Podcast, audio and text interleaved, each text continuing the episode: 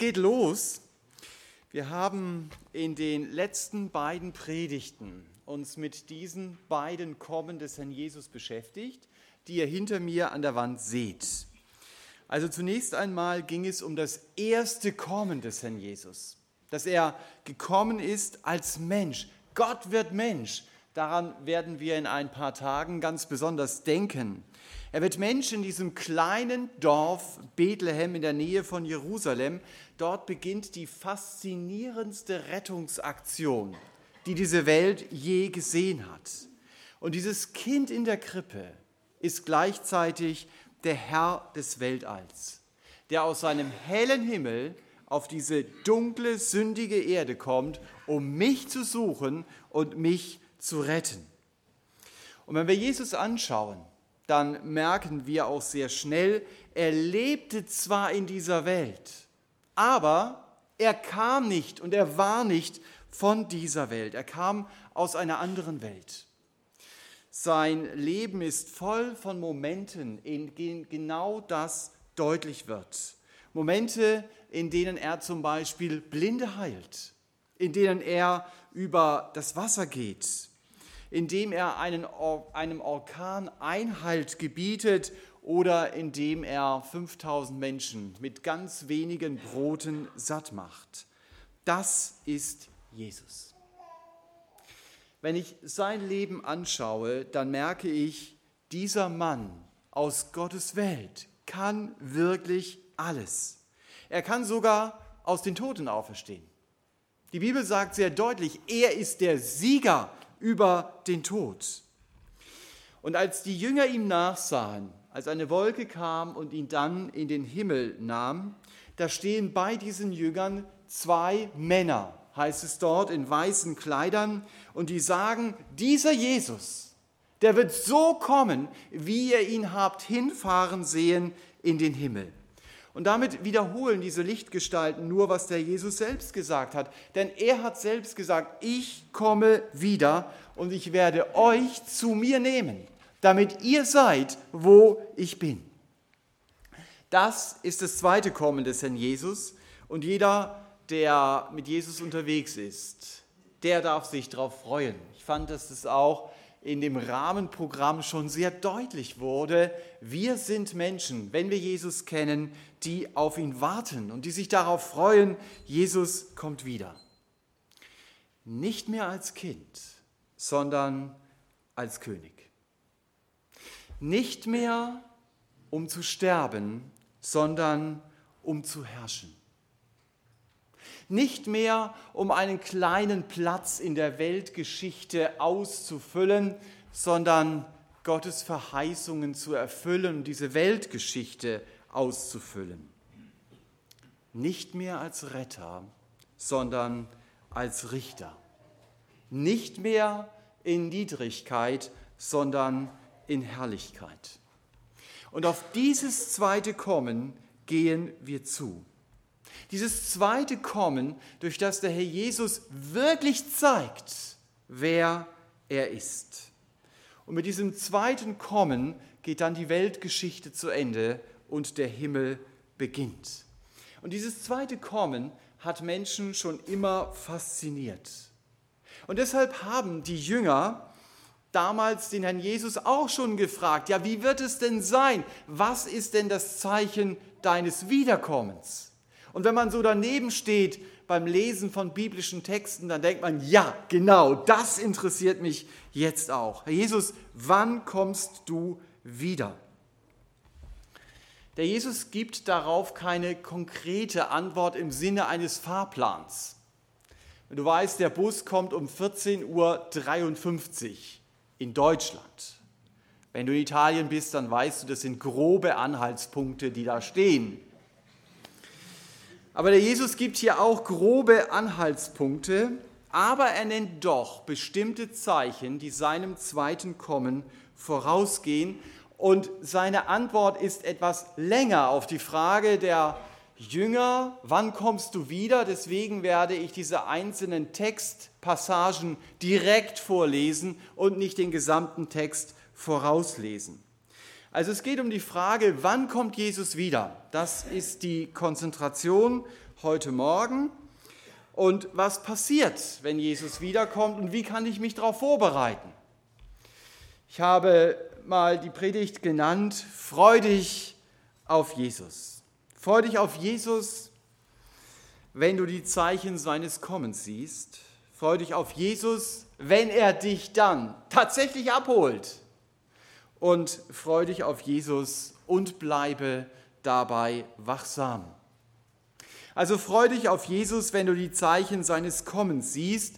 Das ist mein erster und zugleich längster Punkt. Also die Predigt ist nicht ausgeglichen in den Punkten. Über die anderen beiden Punkte werde ich nur kurz sprechen. Manche Christen leben ja nach dem Motto, verlogen ist die Welt, betrogen, wer sie wählt. Das ist ja ein Motto, das schon auch stimmt, aber wenn ich nur nach diesem Motto lebe, dann fördert es eine gewisse Depri-Haltung in meinem Leben.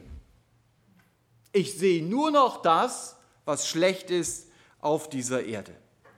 Und dann schlage ich vielleicht noch über den moralischen Niedergang unserer Gesellschaft die Hände über den Kopf zusammen. Und auch das ist ja in gewisser Weise berechtigt. Aber ich bin dann so mit dem Negativen beschäftigt, dass ich dringend den Perspektivwechsel brauche, von dem Lukas in Kapitel 21 redet. Und das ist dann die alternative Sicht, die meine normale Sicht werden sollte. Ich möchte das mal lesen mit euch. Lukas 21, Vers 28 bis 31. Da heißt es, wenn aber diese Dinge anfangen zu geschehen, so blickt auf und hebt eure Häupter empor, weil eure Erlösung naht. Und er sprach ein Gleichnis zu ihnen, seht den Feigenbaum und alle Bäume. Wenn sie schon ausschlagen, so erkennt ihr von selbst und ihr seht es, dass der Sommer nahe ist. So erkennt auch ihr, wenn ihr dies geschehen seht, dass das Reich Gottes nahe ist. Der Jesus sagt, wenn der Feigenbaum oder irgendein anderer Baum Blätter bekommt, wie zum Beispiel dein Kirschbaum, den gibt es aber halt nicht in Israel, deswegen erwähnt er hier nochmal den Feigenbaum. Wenn das passiert, dann weißt du, der Sommer ist nicht weit. Und deshalb, wenn du die Zeichen siehst, von denen der Herr Jesus vor diesem Text geredet hat, wir werden auf diese Zeichen dann noch eingehen, wenn du diese Zeichen siehst, dann sollst du den Kopf nicht in den Sand stecken und sagen, ah, das ist alles so schlimm, sondern dann sollst du ihn erheben und dich darauf freuen, hey, Jesus kommt. Ich habe den Eindruck, dass diese Perspektive als Christen uns oft fehlt. Wir sind so fixiert auf die Nachrichten der Tagesschau, dass ich Gottes gute Nachricht komplett vergesse. Und dass ich meinen Kopf in den Sand stecke, anstatt ihn zu erheben und mich darüber zu freuen. Mensch, mein Erlöser ist im Anmarsch, er kommt. Wenn ich die Zeichen seines zweiten Kommens sehe, dann soll das doch keine Depri-Stimmung in mir auslösen, sondern Freude. Lukas will mir hier einen Perspektivwechsel geben. Die kommenden Zeichen, von denen der Herr Jesus redet, sind wie so eine Checkliste vor dem Abflug. Und wenn diese Checkliste abgehakt ist, dann kann ich starten. Willst du, wenn du in Urlaub gehst, immer nur im Flugzeug sitzen? Also ich glaube, man wartet darauf, jetzt könnte das Flugzeug starten. Und dann stehe ich doch nicht da und sage deprimiert, oh, dieser Punkt auf der Checkliste, der ist Realität. Da muss ich ja mein Kreuz machen. Und wenn ich Lukas 21 weiterlese, dieser Punkt ist auch Realität. Da muss ich ja nochmal ankreuzen. Und oh nein, der dritte auch. Hey, wenn die Liste abgehakt ist, dann startest du. Deswegen ist es doch gut zu wissen, hey, diese Zeichen gibt es, diese Zeichen sind da, ich darf sie abhaken und ich weiß, hey, mein Herr ist im Anmarsch. Ich glaube, wir brauchen viel mehr den Blick dafür. Wenn alles abgehakt ist, dann starten wir. Und mit dieser Einstellung kann ich natürlich auch die Punkte lesen, von denen der Herr Jesus redet. Es sind die Zeichen, die deutlich machen, ich komme.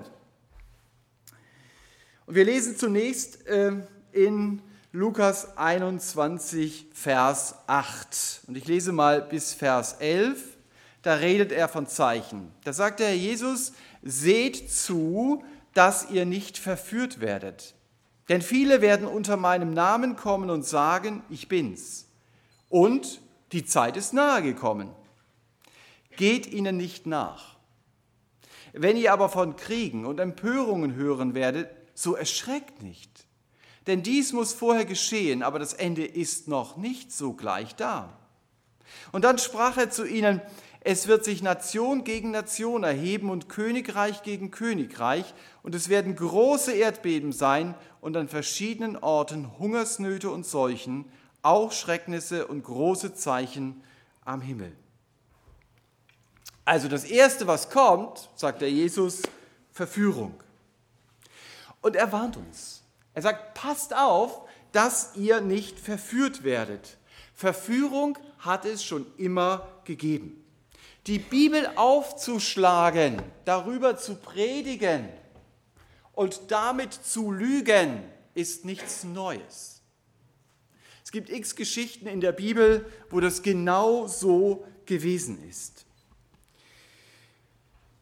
Das Problem, warum Christen sich so schnell verführen lassen, ist, sie kennen ihre Bibel nicht. Und deshalb kannst du ihnen auch alles Mögliche als biblisch verkaufen. Du sagst, ey, das steht in der Bibel. Und die Christen sagen, ah ja, dann, dann muss es richtig sein. In unserem Text heißt es, dass da Leute sind, die sagen, so ist Jesus. Und Jesus selber sagt, lauft ihnen nicht nach. So bin ich nicht. Sie führen von mir weg. Gängige Lügen, mit denen Christen heute von Jesus weggeführt werden, sind zum Beispiel, dass man sagt, die Bibel ist nicht Gottes Wort von Deckel zu Deckel. Ja, da ist zwar Gottes Wort drin, aber als Ganzes ist sie sicher nicht Gottes Wort. Da sagt die Bibel, das ist Verführung. Oder zu behaupten, ich kann schon vor der Ehe zusammenleben. Oder zu sagen ganz fromm, wer in einer evangelistischen Veranstaltung einmal die Hand gehoben hat und gesagt, ich will auch mit Jesus leben, weil mein Freund es auch gemacht hat, der ist automatisch Kind Gottes. Das ist Verführung, das stimmt nicht. Oder zu sagen, die Hölle gibt es gar nicht. Jesus musste gar nicht für mich sterben. Das sind alles so Thesen, die kannst du in gängiger Literatur heute lesen, egal in welcher Fasson. Sie sind falsch. Sie sind Verführung. Und Jesus sagt, diese Verführung wird kommen. Lass dir doch durch diese Lügerei Gottes Wort nicht verdrehen. Bleib bei dem, was die Bibel sagt. Aber dazu musst du die Bibel natürlich lesen, denn anders lernst du sie nicht kennen. Also wenn die Verführung Ausmaße annimmt, wo du nicht mehr weißt, wo ist jetzt noch vorne und wo ist noch hinten, dann habe ich dir gelesen, was du denken sollst bei unserem ersten Bibelvers. Wow, Jesus kommt bald wieder. Er hat gesagt, so wird es sein. Der Jesus nennt eine zweite Zeichenkategorie. Ich überschreibe sie mal mit dem Wort Verwüstung. Also Verwüstung, die gewaltige Ausmaße annimmt, wo viele auch nicht mehr wissen, wo vorne oder hinten ist. Verwüstung durch Kriegsszenarien, so wird es hier beschrieben, und Erdbeben in einem gewissen Maß, denn wir haben in Vers 9 gelesen, das ist noch nicht das Ende. Es betont der Herr Jesus sehr deutlich. Es ist unschwer zu erkennen, dass Lukas genauso wie Matthäus hier von vier großen Zeichen redet. Genauso wie Johannes in der Offenbarung, da geht es eben um die vier apokalyptischen Reiter, die in Offenbarung 6 beschrieben werden. Da geht es auch um Verführung, Krieg, Hungersnot und Tod. Ich habe mir aus dem Internet mal so die offiziellen Statistiken rausgesucht. Wie sieht es denn da zurzeit aus? Und da siehst du, bei Kriegen, die bleiben auf einem gewissen Niveau. Gut, sie sind jetzt auch erst hier ab 2005 gerechnet. Aber im Mittelalter gab es nicht weniger Kriege. Ja, also da hat jeder Stamm gegen den anderen gekämpft, die Schwaben gegen die Bayern und umgekehrt. Dann Erdbeben seit 1980, da siehst du mal so einen Peak um 2010. Das sind alles Erdbeben der ab der Stärke 5. Auch das ist relativ konstant. Und Hunger, da siehst du, okay, jeder neunte Mensch hungert auf dieser Erde, 11 Prozent, das ist schon auch eine ganze Menge. Also man stellt, sich, man stellt fest, wenn man diese Statistiken eben angeschaut hat, außer dem Hunger stagnieren Kriege und Erdbeben auf einem hohen Niveau. Sie sind also in den letzten Jahren nicht unbedingt mehr geworden. Aber der Jesus sagt, vor seinem Kommen werden diese Katastrophen deutlich zunehmen. Und das, was er hier in unserem Text über Kriege sagt, ist natürlich zunächst mal national. Aber so wie es gesagt ist, scheint es auch eine internationale Dimension zu haben, so ähnlich wie wir es ja schon mal mit den zwei Weltkriegen hatten. Das waren zwar nationale Auseinandersetzungen, aber schlussendlich haben sie alle gegen alle gekämpft. Und außerdem redet der Jesus hier von Seuchen, wir würden heute Epidemien sagen, die man nicht in den Griff bekommt, also Ebola-Virus oder ähnliches. Wenn du diese Ereignisse wahrnimmst, dann vergiss nicht, dich daran zu erinnern, freu dich auf Jesus, wenn du die Zeichen seines Kommens siehst. Das ist das, was er selber sagt. Natürlich, unsere, äh, unsere deutsche Mentalität ist da ganz anders, aber deswegen dürfen wir uns auch immer wieder vom Wort Gottes hier ermutigen lassen. Ein weiteres Zeichen bevor der Herr Jesus wiederkommt, ist die Tatsache, dass die Gemeinde stark unter Druck bekommt. Das lese ich mal ab Vers 12 bis Vers 18. Vor diesem allen aber werden sie ihre Hände an euch legen und euch verfolgen, indem sie euch an die Synagogen und Gefängnisse überliefern, um euch für Könige und Statthalter zu führen, um meines Namens willen. Es wird euch aber zu einem Zeugnis ausschlagen. Setzt es nun fest in euren Herzen, nicht vor darauf zu sinnen, wie ihr euch verantworten sollt. Denn ich gebe euch Mund und Weisheit, denn ich werde euch Mund und Weisheit geben, der alle eure Widersacher nicht werden widerstehen oder widersprechen können. Ihr werdet aber sogar von Eltern und Brüdern und Verwandten und Freunden überliefert werden, und sie werden einige von euch töten, und ihr werdet von allen gehasst werden um meines Namens willen, und nicht ein Haar von eurem Haupt wird verloren gehen.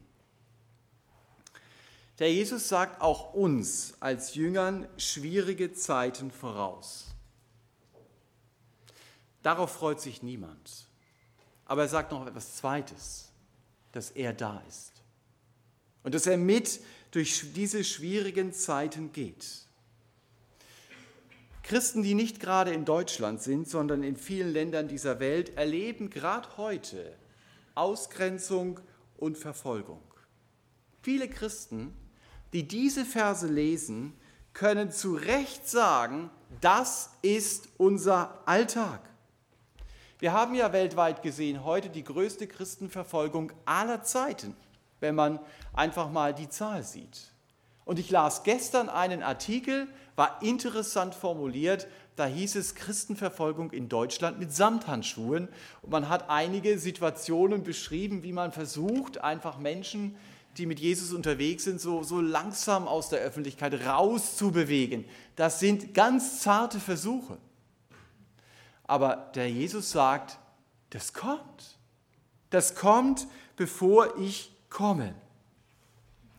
Und wir können jetzt schon lernen, konzentriere dich nicht auf die schwierigen Situationen, auch wenn sie mich als Mensch natürlich beschäftigen, sondern konzentriere dich auf Jesus. Rechne mit seiner Hilfe, mit seiner Zusage, ich bin doch da. Und sieh es als Gelegenheit an, so wie wir es hier gelesen haben, von Jesus als dem großen König zu reden, auch wenn du als Mensch gehasst wirst. Vielleicht ist es eine Hilfe zu verstehen, eigentlich hassen die Leute gar nicht mich, sondern sie hassen den, dem ich gehöre. Aber an den kommen sie nicht ran. Und deswegen versuchen sie jetzt ihre Wut an mir auszulassen, aber eigentlich bin ich gar nicht derjenige, der gemeint ist. Aber ich weiß, ich darf mich an der Hand dessen, der gemeint ist, wirklich festhalten. Ich habe das Versprechen des Herrn Jesus, ich werde dir diese Weisheit geben. Und wir sehen das dann ja im Verlauf der Apostelgeschichte, zum Beispiel bei der Geschichte mit Stephanus, dass Gott ihm wirklich die Weisheit gibt und dieser Weisheit konnten die damaligen Orthodoxen nicht widerstehen. Und deswegen haben sie ihre ganze Wut an Stephanus rausgelassen. Der Jesus sagt hier nicht zu uns als Gemeinde, gar kein Problem, ich werde jeden Druck von eurer Schulter nehmen. Nein, das sagt er nicht. Er sagt, ich gebe euch die Möglichkeit zu üben, bei mir zu bleiben, auszuharren und zu mir zu stehen. Und bei diesem Programm merkst du sehr schnell, das kann ich sowieso nicht aus eigener Kraft. Die gute Nachricht ist, du musst es auch gar nicht. Du darfst einfach bei Jesus bleiben, in seiner Nähe. Und Gott sagt dir zu, ich gehe mit dir durch diese Zeit hindurch. Also bevor der Herr Jesus kommt, wird die Gemeinde durch so einen Sumpf der Verführung gehen und die Gemeinde wird unter den Druck einer Verfolgung kommen.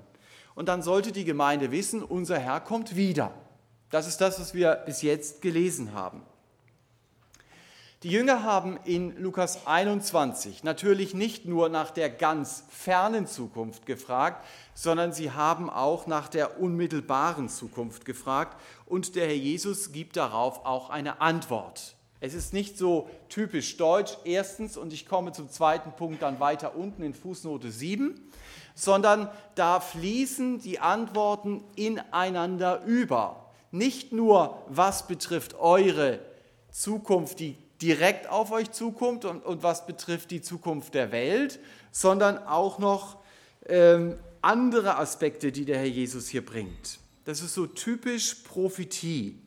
Du stehst an einem Aussichtspunkt und du schaust in die Weite, aber du kannst gleichzeitig das Tal vor dir sehen. Und der Herr Jesus beschreibt jetzt zunächst einmal das Tal vor ihnen.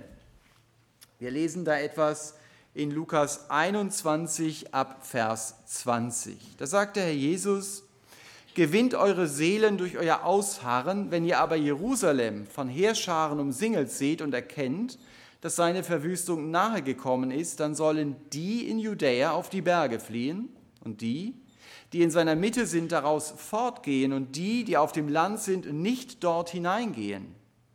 Denn dies sind Tage der Rache, dass alles erfüllt werde, was geschrieben steht. Weh aber den Schwangeren und Stillenden jenen Tagen. Denn große Not wird es auf der Erde sein und Zorn gegen dieses Volk. Und sie werden fallen durch die Schärfe des Schwertes und gefangen weggeführt werden unter alle Nationen. Und Jerusalem wird zertreten werden von den Nationen, bis die Zeiten der Nationen erfüllt sein werden.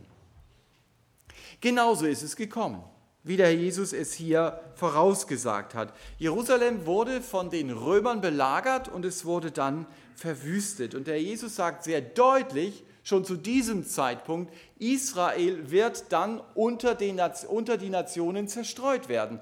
Das ist 70 nach Christus passiert, insbesondere ist es dann unter dem Kaiser Hadrian passiert, der sogar Jerusalem umbenannt hat, der nicht wollte, dass irgendwie Juden hier noch in diesem Land sind. Also die Juden wurden wirklich in alle Nationen zerstreut.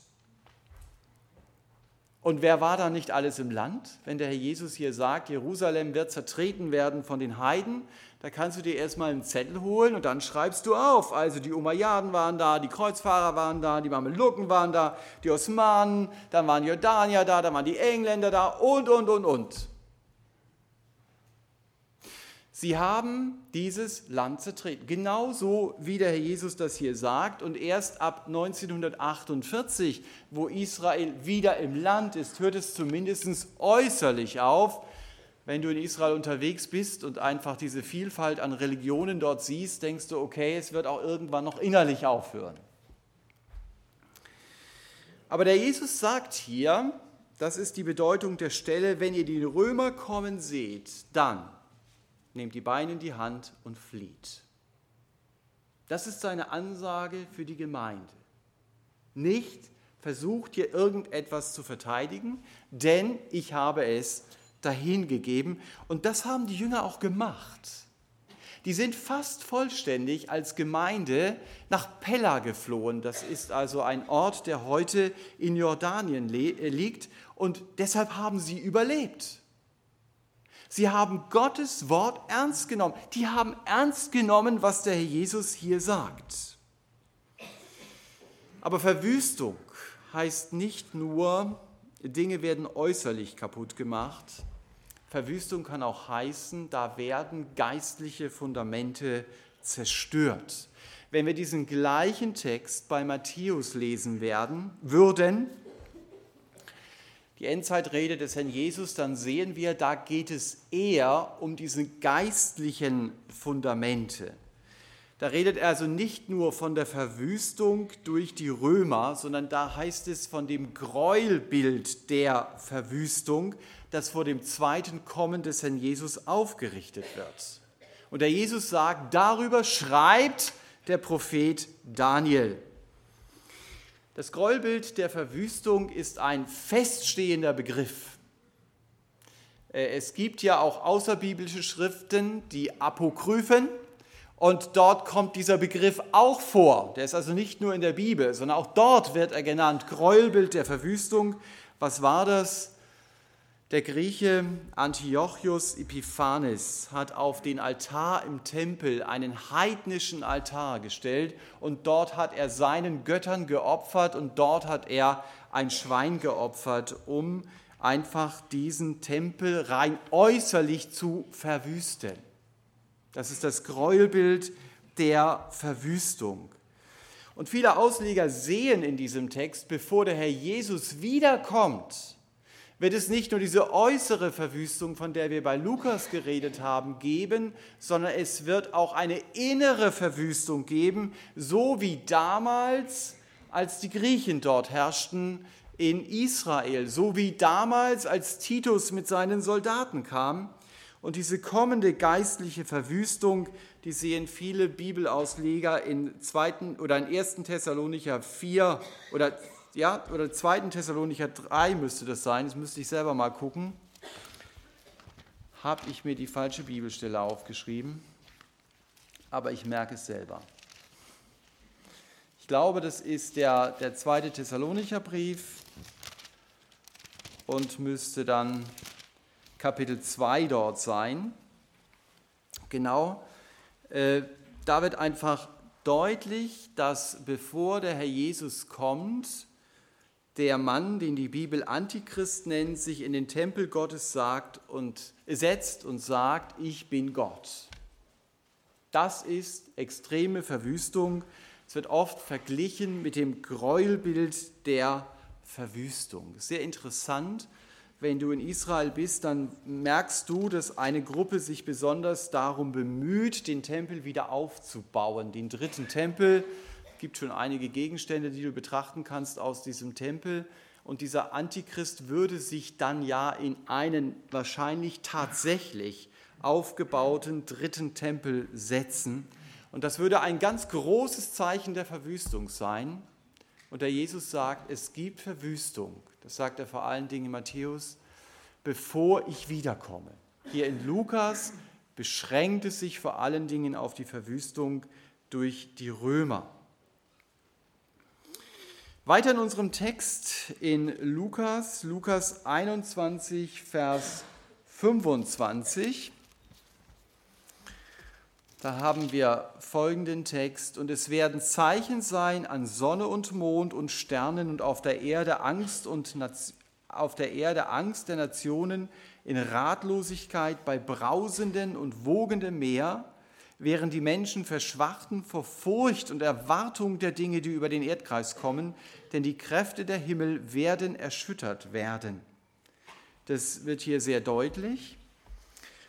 Und dann heißt es, und dann werden sie den Sohn des Menschen kommen sehen in einer Wolke mit Macht und großer Herrlichkeit. Das heißt, bevor der Herr Jesus kommt, das sagt er hier sehr deutlich, wird es große kosmische Veränderungen geben. Die Bibel redet in den Paralleltexten immer wieder von Sonnenfinsternissen, so würden wir das beschreiben, und Zeichen am Himmel, die den Menschen Angst einjagen werden. Und dann ist es soweit. Dann kommt Jesus. Das ist dann das große Finale. Er kommt mit Macht und Herrlichkeit. Der Paralleltext in Matthäus 24 sagt, wie der Blitz ausfährt von Osten nach Westen, so wird die Ankunft des Sohnes des Menschen sein. Das kriegen also alle mit. Es ist unübersehbar. Es ist für alle sichtbar. Und so sagt es auch die Offenbarung. Gleich in den ersten Versen, da heißt es, er kommt mit den Wolken. Das ist ja Motivation für die Gemeinde. Und der Satz geht weiter. Und jedes Auge wird ihn sehen. Das betont Johannes hier ganz stark. Also das bedeutet, es gibt diese Ereignisse auf der Weltbühne und dann wird der Vorhang zugezogen, dann wird es dunkel. Und wenn der Vorhang wieder aufgezogen wird, dann steht Jesus auf der Weltbühne. Dann ist er der Herr, der kommt und er wird dann diese Weltgeschichte beenden. Hier seht ihr eben einige Texte, die zu meiner zweiten Überschrift dann überleiten sollen, die ich jetzt nicht vorlese. Wie wird denn das sein, wenn Jesus auf dieser Weltbühne steht und wenn er dich, wenn du zu Jesus gehörst, holt? Ich habe das überschrieben mit dem Satz, freu dich auf Jesus, wenn er dich tatsächlich abholt. Hier seht ihr die Stellen aus dem Thessalonicher Brief. Und wir wissen daraus, alle, die mit Jesus unterwegs sind, die werden in Wolken, so schreibt der Apostel Paulus das, ihrem Herrn entgegengerückt, zusammen mit den Christen, die schon vorher gestorben sind. Und weil da dieses Wort entrückt vorkommt, die Entrückung nennt man das, also von dieser Erde weg meinem Herrn entgegen. Und wenn ich zum Zeitpunkt seines Kommens noch lebe, dann werde ich nicht einmal sterben. Dann werde ich einen neuen Körper bekommen. Paulus schreibt es auch den Korinthern. Und mit diesem Körper werde ich dann ewig leben. Worüber Christen immer wieder diskutiert haben, ist, wann genau ist denn dieser Zeitpunkt der Entrückung? Da kann ich einfach heute Morgen sagen, das ist nicht mein Schwerpunktthema heute Morgen. Ich möchte nur sagen, freu dich drauf, dass der Herr kommt.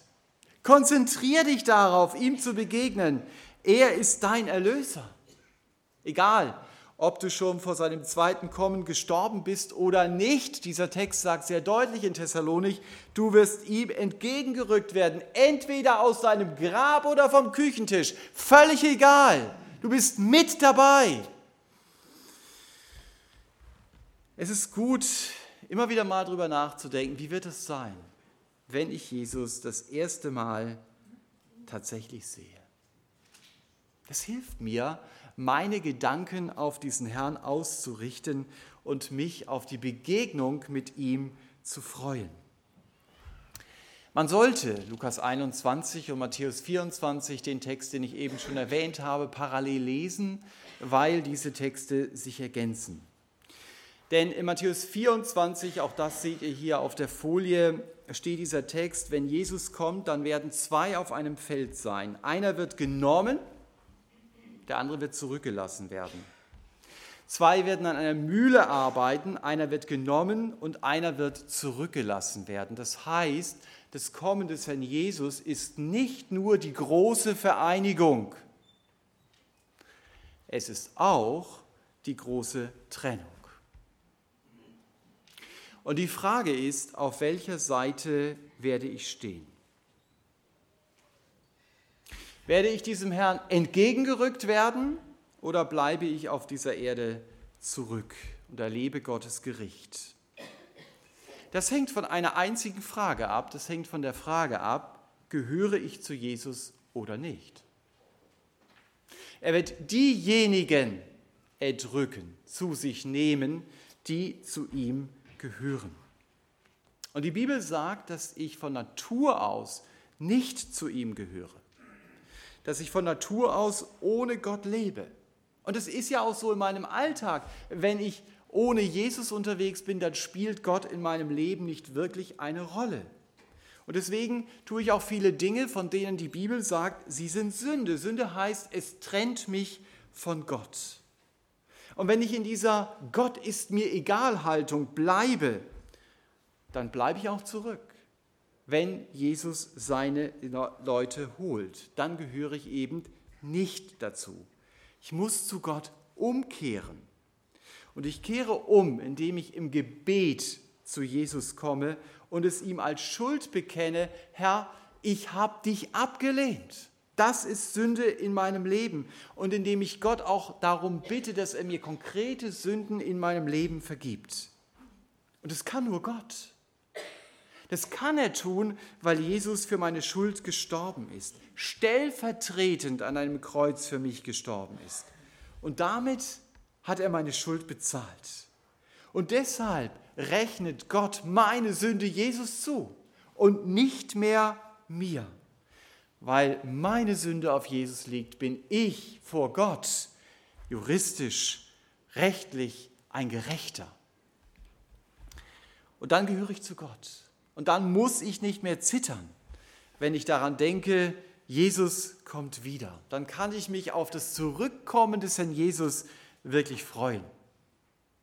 Sie merken, ich habe das nur ganz kurz umrissen. Was heißt es, eine Beziehung mit Gott zu bekommen? Wenn Sie sagen, ja, das möchte ich, dann, dann gilt das Angebot wie jeden Sonntag. Hier vorne werden nachher Mitarbeiter stehen, die gerne mit Ihnen beten und vielleicht Ihnen auch erklären, was heißt es, eine Beziehung zu Gott zu bekommen. Auf jeden Fall ist es wichtig, um mit dabei zu sein, um freudig auf diesen Moment zu warten, wenn Jesus kommt, um seine Leute mitzunehmen. Aber wenn du schon eine Beziehung zu Jesus hast, dann freu dich drauf. Wenn Jesus wiederkommt, dann bist du dabei. Und dabei komme ich, oder damit komme ich zu meiner letzten Predigtüberschrift. Freu dich auf Jesus und bleibe dabei wachsam. Ich lese ab Vers 29, Teil haben wir ja schon gehört. Und er sprach ein Gleichnis zu ihnen, seht den Feigenbaum und alle Bäume. Wenn sie schon ausschlagen, so erkennt ihr von selbst, da ihr es seht dass der Sommer schon nahe ist. So erkennt auch ihr, wenn ihr dies geschehen seht, dass das Reich Gottes nahe ist. Wahrlich, ich sage euch, dass dieses Geschlecht nicht vergehen wird, bis alles geschehen ist. Der Himmel und die Erde werden vergehen, meine Worte aber werden nicht vergehen. Hütet euch aber, dass eure Herzen nicht etwa beschwert werden durch Völlerei und Trunkenheit und Lebenssorgen und jener Tag plötzlich über euch hereinbricht wie ein Fallstrick denn er wird über alle kommen, die auf dem ganzen Erdboden ansässig sind.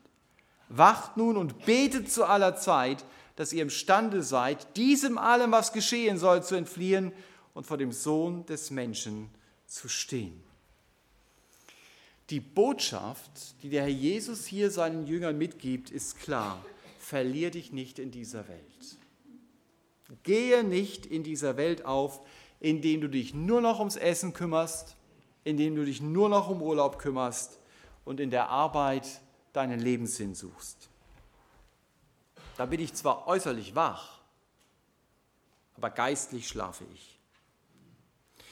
Und deshalb ermahnt die Bibel uns immer wieder, bleibe wachsam. Denn wenn ich wachsam bleibe, um dieses Beispiel von der Straßenbahn aufzugreifen, ja, in diese Richtung schaue, wann tauchen die Lampen auf? Wenn ich wachsam bleibe, dann warte ich aktiv auf Jesus. Und es hilft mir, meine Gedanken auf Jesus auszurichten und freudig auf ihn zu warten. Wenn ich in der Fußgängerzone stehe und auf jemanden aktiv warte, dann werde ich den natürlich viel eher entdecken, als wenn ich auf irgendeiner Bank sitze und an meinem Handy rummache. Ja, dann kann er vor mir stehen und vielleicht, wenn ich den Schatten spüre, werde ich denken, wer steht denn da? Wie warte ich? Der Jesus sagt, sei wachsam.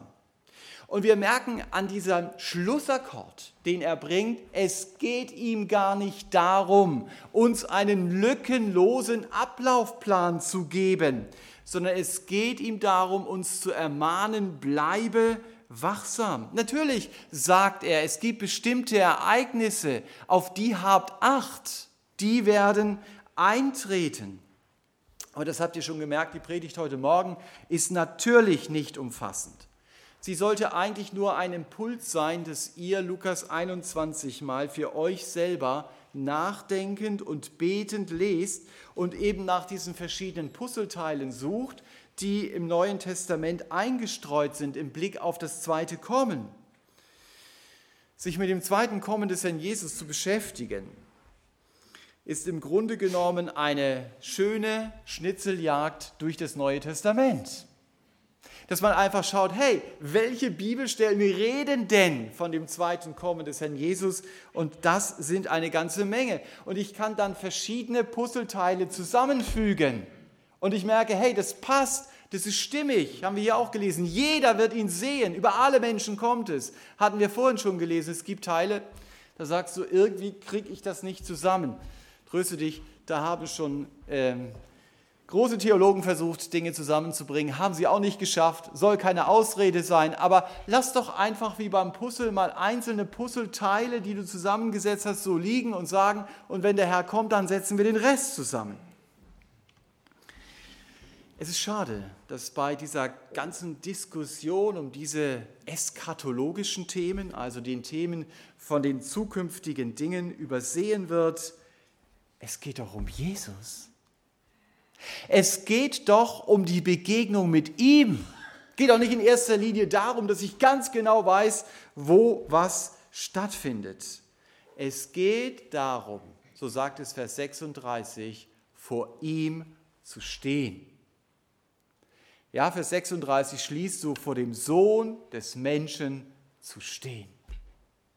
Und auf diesen Moment darf ich mich freuen und Deshalb heißt die Antwort auf die Frage, wie kann ich mich auf das Zurückkommen des Herrn Jesus vorbereiten, schlicht und ergreifend, bleib in seiner Nähe. Wenn du in seiner Nähe bleibst, dann wirst du sein Kommen auf keinen Fall verpassen. Wirst du ja eh nie verpassen, aber du wirst nicht überrascht sein. Und sei wachsam, dass der Jesus nicht durch einen anderen Konkurrenten von seinem ersten Platz in deinem Leben verdrängt wird. Bleib durch das Gebet im Gespräch mit ihm. Lass dich von Gottes Wort prägen. Halte Ausschau nach Jesus und rechne damit, dass er kommt, dass wir diesen Blick behalten, ihn uns nicht nehmen lassen.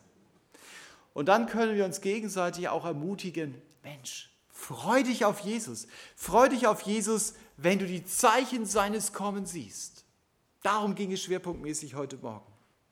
Freu dich auf Jesus, wenn er dich tatsächlich abholt. Denk immer wieder mal darüber nach, wie das sein wird. Und freu dich auf Jesus und bleibe dabei wachsam.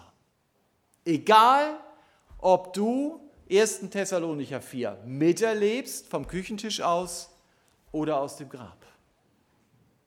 Du bist auf jeden Fall bei ihm. Sei bereit, der Herr kommt. Amen. Wir machen es jetzt so, dass ihr für euch selber dem Herrn Antwort geben könnt.